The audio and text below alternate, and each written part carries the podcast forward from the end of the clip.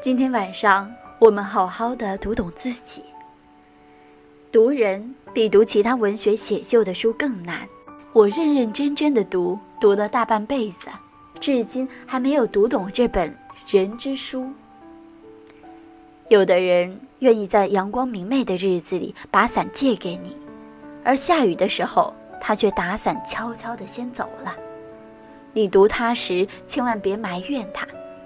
因为他自个儿不愿意被雨淋着，况且还是人家的伞，也不愿意分担别人的困难，你能说什么呢？不如自个儿常备着一把伞。有的人在你心情播种的时候，他袖手旁观，不肯洒一滴汗水；而当你收获的时候，他却毫无愧色地以各种理由来充分地分享你的果实。你读他时，千万别反感。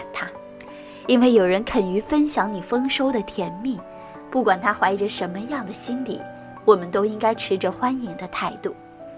你做出了一点牺牲，却成全了他的个人业绩欲，慢慢的会让他学会一些自尊和自爱。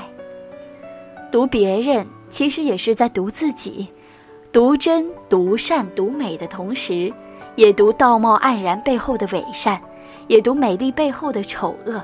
也读微笑背后的狡诈，读人最重要的是读懂怎样为人，读人是为了要做一个真正的人，因此读人时要学会宽容，要学会大度，由此才能够读到一些有益于自个儿的东西，才能够读出高尚，读出欢乐，才能够读出幸福。尽管我还没有读完这本人之书。但是我会一直努力，从各个方面去阅读。